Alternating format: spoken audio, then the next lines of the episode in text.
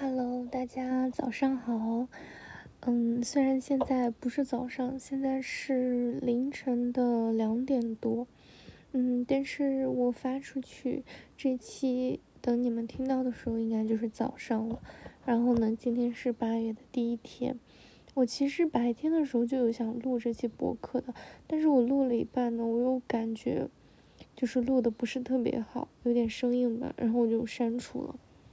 没有发，嗯，上个月其实也没有很勤快的在更新，然后趁着这个月的第一天开始，就想跟大家聊一聊，说上个月发生了一些什么，或是嗯看过哪些书影音呀，包括我自己的一些想法什么的，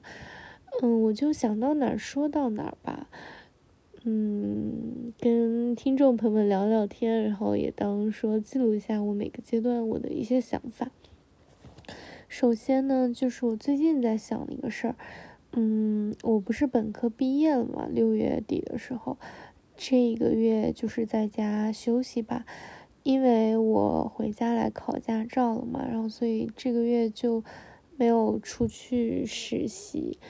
其实我觉得还挺奇妙的，就是我这个节点，就是我大学毕业，其实应该。去多多实习，或者是说，嗯，该进入社会了，但是没有，我还是在家休息。嗯，其实有好有不好吧。不好的就是我感觉，嗯，我确实应该更多的去接触工作的环境，嗯，包括我。过往的一些经历啊，还有什么的，然后其实我觉得学校它终究是一个象牙塔嘛，然后就是包括我其实也不是一个自制力很好的人，我在家的话除了练车，然后偶尔看看综艺、电影什么的，我也没有在学习提升自己。对，然后出去旅游了一趟，剩下的时间就一直都宅在家里面。睡的也不是很早，嗯，随缘起床吧那种。嗯，最近呢疫情又比较严重了，大家都被安排待在家里，出小区要登记，每天早上起来要做核酸，反正一切生活好像又停滞下来了。我也没有办法说，就是我在学校的时候呢。我们学校是两天一检，中午十二点结束。就你总要想着说，今天我是不是要做核酸，然后明天是不是要做核酸什么的。嗯，也出学校的话还要请假，要报备，要登记。你就不能像说疫情开始以前的时候，你可以随心所欲的出校门，然后说甚至可以外宿，可以在外面玩。你。好像说体验生活、体验快乐的机会变得少了，或者是变得严格了。嗯，就疫情严重一点的时候就封校，稍微好一点以后就可以请假外出。就感觉好像你的生活停滞与开放，就是的世界是否被打开，都取决于嗯这个事情。有时候。觉得还是挺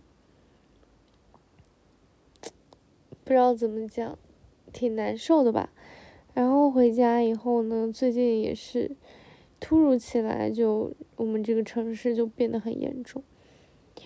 嗯，我在的这个区的附近就还好，但是最近嗯驾校那边也停了嘛，也没有在练车，就是宅在家里。我是九月份的时候研究生开学，比较开心和期待的是，我其实是成功的转了专业。我本科读的是工科嘛，然后跟大家聊过，然后研究生我呢就选了，嗯，相当于工科与传媒结合的一个专业吧，就是数码媒体之类的。我还是挺开心的，嗯，其实一方面是。我通过之前的文科学习，我发现好像说我这个人对于纯文科还是没有那么大的信心。我有时候会觉得，其实如果学纯文科的话，我不知道说这个专业学出来以后，我到了社会上，我拥有了多少真真实实的技能。那不可否认，其实它确实是丰富了我在精神层面的一些知识吧，或者是嗯我的一些想法，然后就是了解了更多可能过往学者的一些理论。但是其实学出来，我没有觉得。我可能会掌握一项技能什么的，所以我就选择工科与传媒相结合的，就是会学一点代码，学点传媒嘛。我就觉得。可能现在这个时代会计算机还是能够走遍天下吧，所以这大概就是一个基本的情况。然后我就是最近有在想一个新的事情，就是我在想我要不要去读 PhD，就是博士嘛。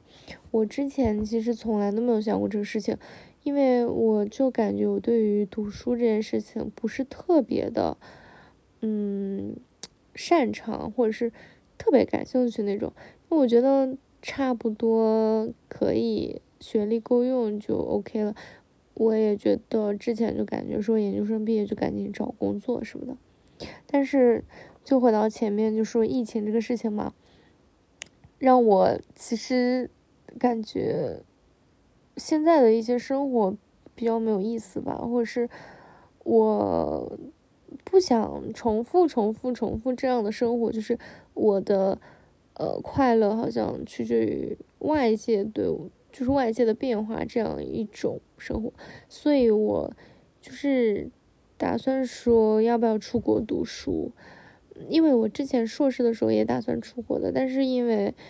嗯，那个那段时间疫情比较严重，就是申请的那一年，所以当时就没有选择嘛，反正最后现在是读了一个中外合资的学校，嗯。因为可能就是这个合资也有了这一段的经历，申请国外的 PhD 可能也比较方便一点，所以我就想说，要不要考虑去准备这个？那其实准备它的话，时间线还是挺紧张的，因为我的硕士是一年制的嘛，一年就毕业了，那毕业。嗯，我觉得我应该是没有能力去无缝衔无缝衔接的去读 PhD，我可能就是要 gap 一年，或者是怎样，边实习边申请这样。但是前提是前期需要一些语言成绩啊，还有各种乱七八糟的，还是挺需要准备，还是挺多的。我还没有下定决心，想说等开学了以后，根据课程设置或者是。我感兴趣的方向什么的再选择吧，毕竟这个读博，我身边很少有能给我经验的人，还算是一个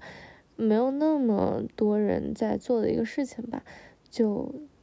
只是先跟大家分享一下，就是当聊聊天嘛。嗯，还有就是我这个月就是七月份的时候嘛，出去旅游了一趟，大概在外面待了十天。嗯，我先去了福州，然后又去了厦门。嗯，其实怎么讲呢？我这两个地方我曾经没有去过，就是我来趁这个机会跟大家聊一聊我对于城市的想法吧。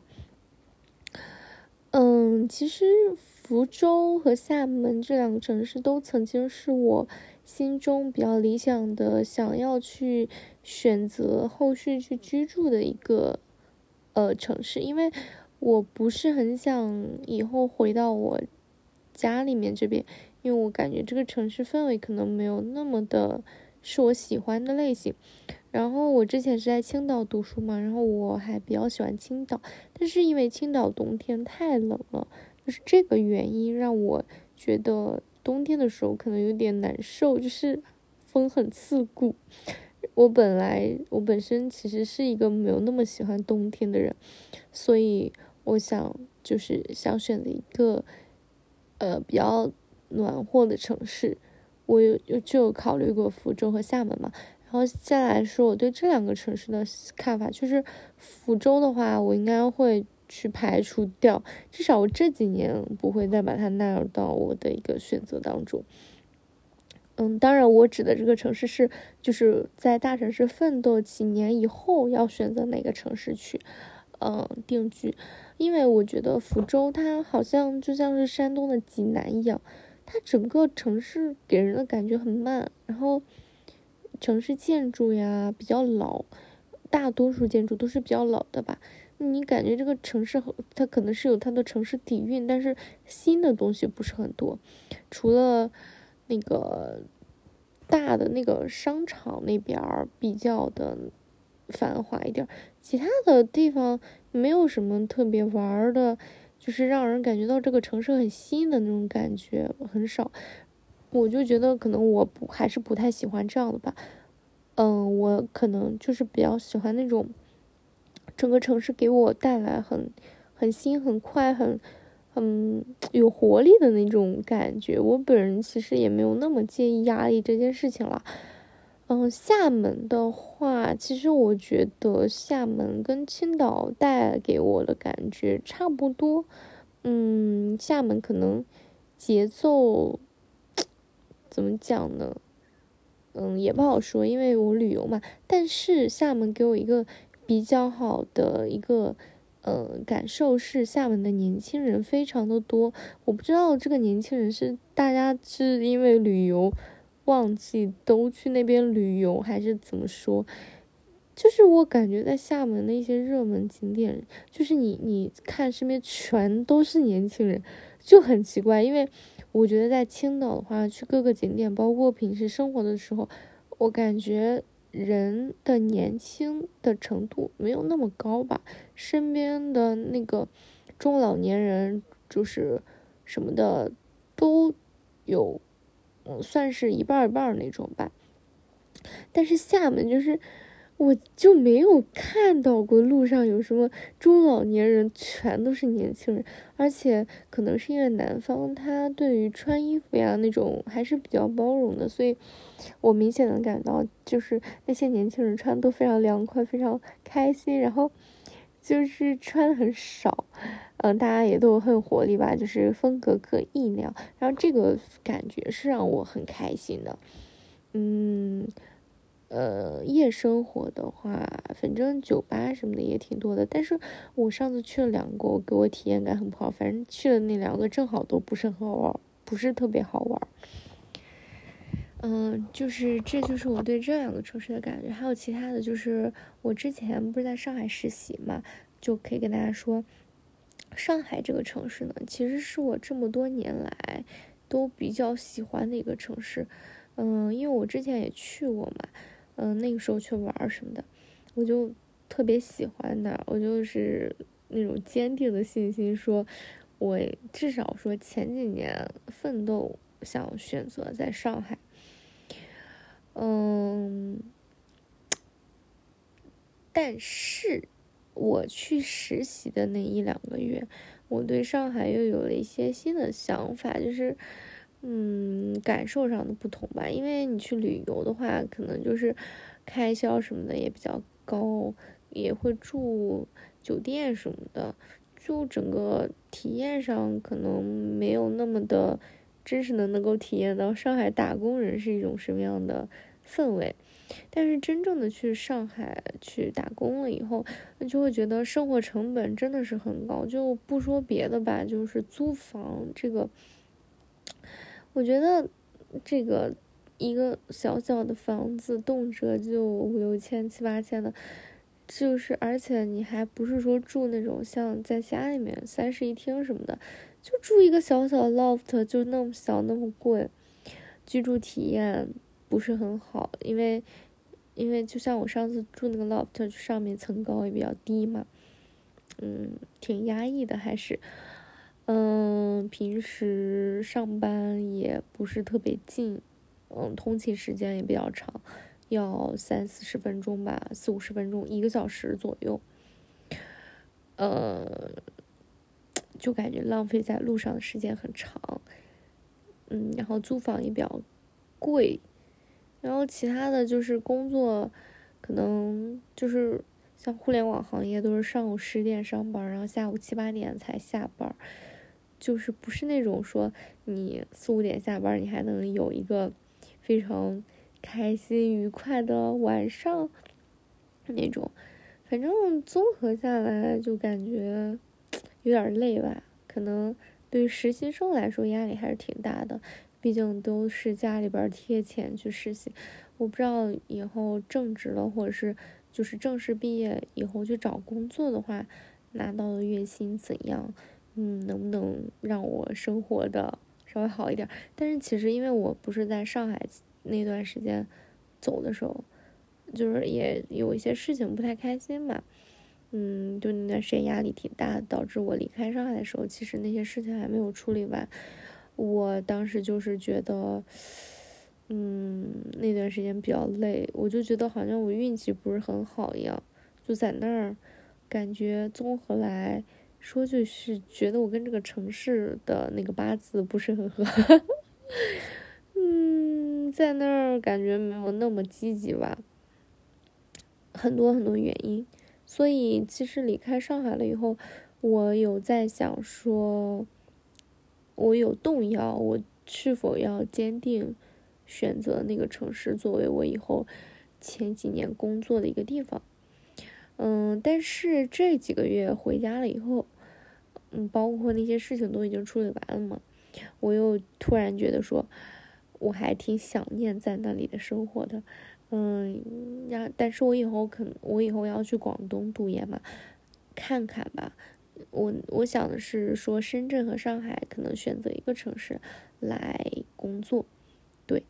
嗯，北京的话，我之前其实在北京也待过一段时间，就是那时候是在北京上那个上学。嗯，怎么讲呢？我对这个城市没有太多的感情，我总体来说还是没有那么喜欢吧。反正也没有考虑北京，可能我会往南方去走吧。其他我比较喜欢的城市，就是在江浙沪一带的话，我去杭州的那几天我还蛮喜欢的，因为很多 MCN 机构呀，很多网红都在杭州嘛，所以其实杭州非常的年轻化。嗯，就是网红街呀，大型的商场呀都很多，加上杭州其实绿化做的特别好。我不知道大家有没有就是去过杭州的那种感觉，就是。我觉得在我去过的这些城市当中，杭州的绿化给我的感觉是最好的，就是一整个城市都是一种绿蒙蒙的那种感觉。嗯，正好是夏天嘛，然后就是很绿。嗯，新的话倒没有上海那么新了，但是就是给我的感觉还是挺好的，让我觉得就是这个城市也不错。好，哎呀，我聊这个事情怎么聊了那么久？嗯，然后就跟大家聊聊我最近在看的一些书、影音什么的之类的吧。首先就是我这两天在看那个剧，就是叫什么？嗯，《天才基本法》在爱奇艺上，张子枫和张新成演的，我觉得还是挺好看的。特别是他们就是穿越到小时候的时候，那个那几几个小演员演的特别特别好。嗯，挺喜欢的。我觉得，呃，反正也挺轻松的，没有想见你那么烧脑。整体氛围什么的，就反正挺好看的吧，大家可以去看看。还有，我最近在读一本书，就是那个《父权制与资本主义》，是一本关于女权的书。应该关注这个的就知道这本书吧。我还是挺推荐大家去读一读的。我还没有看完。它其实是从制度上面，嗯，去聊了一些，就是关于女性主义的东西，包括说父权制的由来呀，包括说激进女权主义与传统的社会主义。呃，女性主义的这个区别呀，包括马克思主义当中所没有提到的家庭制度的这一部分等等，嗯，就是其实我本人还是蛮关注女性的这一方面的话题的，但是我希望说，我对于这部分的了解不只是通过网上的一些段子、脱口秀，或是网友们的一些。评价，我还是希望说我自己能够真正的去了解这个东西。嗯，其实你通过去读书去了解这个底层逻辑的这个制度上面的一些东西，其实对于现在的很多事情都能够想明白。然后也能够更更去深入的去了解说女性在这个社会上的一些困境，至少从自己的层面上来讲，也能够嗯，就是帮助自己能够。更开阔的去看这看待这些事情吧，不要去陷入到一些不利于自己的局面当中，不要被所谓父权制的社会很多隐形的一些制度去呃蒙蔽自己。看了两三部电影吧，一个是去电影院看的那个人生大事，应该最近有很多朋友都有看，嗯。就是讲一个小女孩，她外婆去世了以后，她跟殡仪馆的那个男的，呃，那个男老板，他们就是那个男老板，就是相当于领养了她嘛，他们之间的一些感情的碰撞，嗯，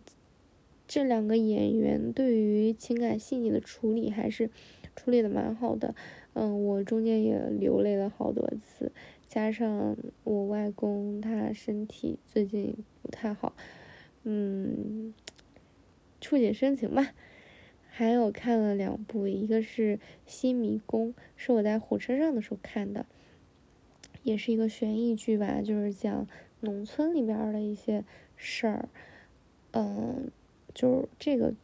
就我一两句话也讲不明白，但是就是它制作成本其实不是很高，整个。嗯，布景呀，包括他拍的环境也比较朴素，就是建立在农村的一个故事嘛。但是其实拍的挺好的，就是怎么说呢？嗯，环环相扣吧。在悬疑剧里边，就是你会一遍一遍的能看到反转的那种。其实他拍的那个朴实程度没有让我想到，我看完以后会觉得还挺精彩的。还有一个是那个《浮城谜事》，这个也是一个悬疑的，是娄烨的。嗯，这个里面涉及的关系，人物关系就比较复杂了，就是 就是小三儿跟原配之间的一些纠葛，还有跟那个男的，那男的真不是东西，还有什么 他们之间一起再去揪那个小四什么的，还有就是，嗯，这两个女的，就是杀死了一个就是小女孩嘛，然后到最后才去破了这个事情，反正。就是这里面对于一些歇斯底里的情感的处理，还有呃人性之间的那种虚伪什么的，都刻画的挺好的。这个看完也是比较喜欢的一个。最近经常在听的歌手呢是那个 Conan Gray，然后他的几首比较有名的歌，比如说 Memories 什么的，都特别特别好听，是我。觉得除了打雷姐以外，最有氛围感的歌手，打雷姐是女生嘛，然后他还就是男的，嗯，怎么说呢？就是他的歌能够让你在安静的房间里面一遍又一遍的听，在不同的场景下，你就能根据这个歌有不同的情感。我非常非常喜欢他的歌，推荐大家可以去听一听。